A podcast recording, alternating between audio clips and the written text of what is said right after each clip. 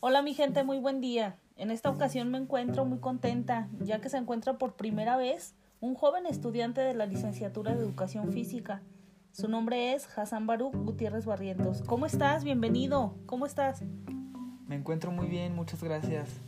Estoy demasiado entusiasmado por estar aquí para pues para compartirles un poquito de lo que sé, ¿no? Básicamente venimos a charlar un poco. Así es, así es, eh, excelente. Eh, entonces sabes de lo que vamos a hablar, ¿verdad? ¿Qué es para ti el atletismo? Pues mira, el atletismo es un deporte que abarca numerosas disciplinas. Estas se encuentran agrupadas en saltos, lanzamientos, pruebas combinadas y la marcha. Estábamos checando el significado de la palabra atletismo y es algo curioso. ¿Qué es lo que opinas al respecto? Sí, así como tú lo dices, pues es algo curioso, ¿no? En el griego encontramos el origen etimológico del término atletismo. Esto lo podemos decir en concreto que la palabra procede de atletes, que viene a definirse como aquella persona que compite en una prueba determinada por un premio. ¿Todo claro? Muy bien.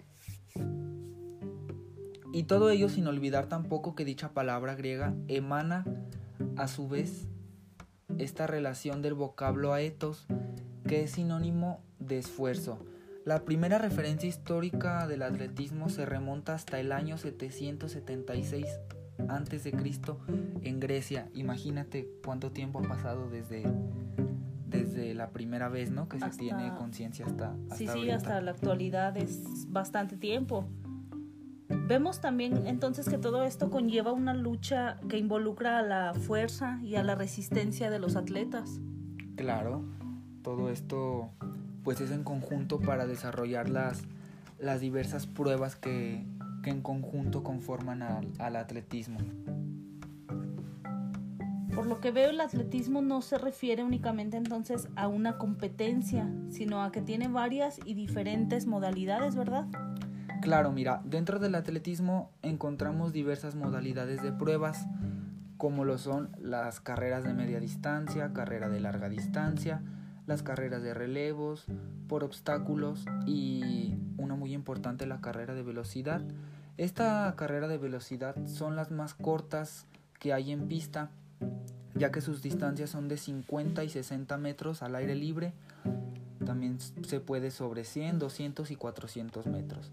En este tipo de carreras el atleta se agacha en la línea de salida y al sonido del disparo de un juez de salida se lanza a la pista y corre a la máxima velocidad hacia, la línea de meta, siendo fundamental una salida rápida para poder ganar la carrera, ¿no? Claro, dando su mayor esfuerzo. Así es. Después encontramos eh, otra disciplina que son las vallas. Las pruebas de vallas eh, son carreras de velocidad en las que los competidores deben superar una serie de 10 barreras de madera y metal también se pueden también pueden ser de plástico. Las carreras de vallas al aire libre son más populares. Eh, estas las practican los hombres y las mujeres. Después tenemos la marcha. La marcha se corre normalmente sobre distancias entre 1500 metros y 50 kilómetros y son especialmente populares en Europa y Estados Unidos. Mm, excelente. Después nos encontramos con el salto de, de altura. El objeto en el salto de altura es pasar sobre una barrera horizontal que se encuentra suspendida entre dos soportes verticales separados unos 4 metros. El participante tiene derecho a tres intentos para superar cada altura. ¿Alguna duda hasta ahorita? No, estamos muy bien, muy, muy, muy buena explicación que nos estás este, dejando aquí, joven. ¿Seguimos? Continuamos con el salto de pertiga o como comúnmente se le conoce la garrocha. En el salto de pertiga, el atleta intenta superar una barra transversal situada a una gran altura con la ayuda de una garrocha flexible, normalmente de 4 a 5 metros de longitud y suele ser de fibra de vidrio desde que reemplazaron al bambú y al metal en la década de 1960. Imagínate, ¿no? Eh, usar una una garrocha de bambú o de metal para brincar 4 o 5 metros, ¿cuántas lesiones no pudo haber causado? Que se te rompiera la garrocha estando a 3 metros de altura y caer. Sí, sí, sí. Tenía que tener mucho cuidado. Mucha precaución. El salto de longitud, eh, el competidor corre por una pista y salta desde una plataforma intentando cubrir la máxima distancia posible en pleno salto. El atleta tira de los pies hacia adelante el cuerpo para ayudar a conseguir más distancia. Después tenemos lo que son los lanzamientos. El lanzamiento de peso, el lanzamiento de disco, el lanzamiento de martillo y el lanzamiento de jabalina.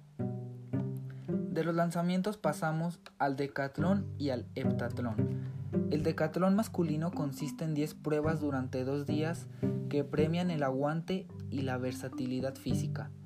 Las pruebas siguen este orden: 100 metros lisos, longitud, peso, salto de altura, 400 metros lisos, 110 metros de vallas, disco, salto de pértiga, jabalina y 1500 metros lisos.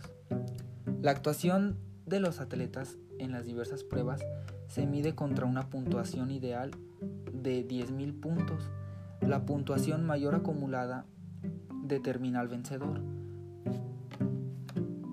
El heptatón es la competencia femenina en la que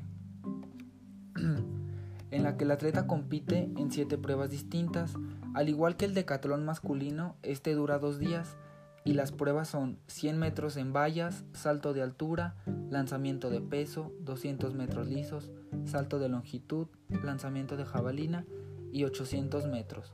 Un dato curioso fue que en Tokio, en 1964, fue la primera sede en la que las mujeres integraron en este tipo de prueba, pero no fue hasta la Olimpiada de Los Ángeles, en 1984, cuando quedaría configurado el conjunto de pruebas tal y como figura en la actualidad.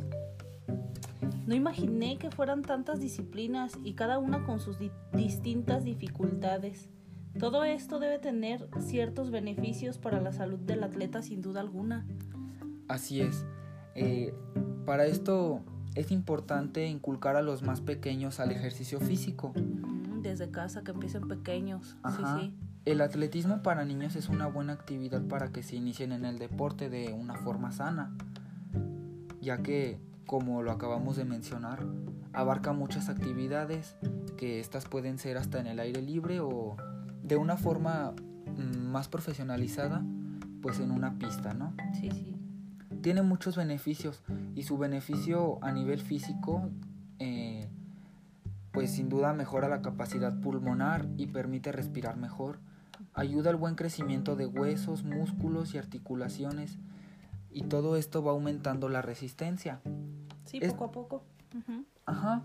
Es también una buena forma de conseguir agilidad y velocidad además de fortalecer el cuerpo entero.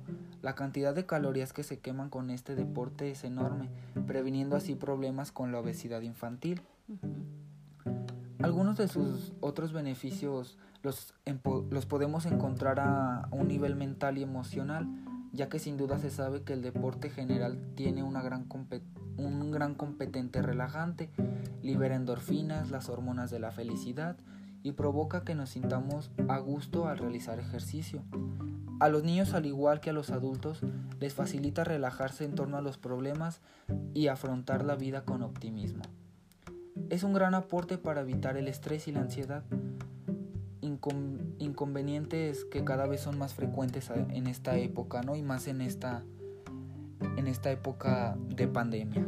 Sí, claro, tenemos que activarnos Así es. Para liberarnos de todo el estrés, como bien lo mencionas. Los beneficios en su nivel social. Eh, el atletismo es una gran forma de conocer otros, a otros niños, a otros jóvenes, a otros profesionales que comparten intereses con nosotros. Favorece tanto el espíritu de equipo como la independencia, equilibrando la balanza del compañerismo y el individualismo, ya que en muchas de sus competencias se participa de forma individual, pero sabemos que, que no podemos llegar solos ¿no? a una victoria. Siempre vamos a depender de un equipo que esté con nosotros. Claro, sí, sí, sí. muchísimas gracias. Este, estamos muy agradecidos por toda la lo que nos acabas de dejar, eh, todos tus conocimientos.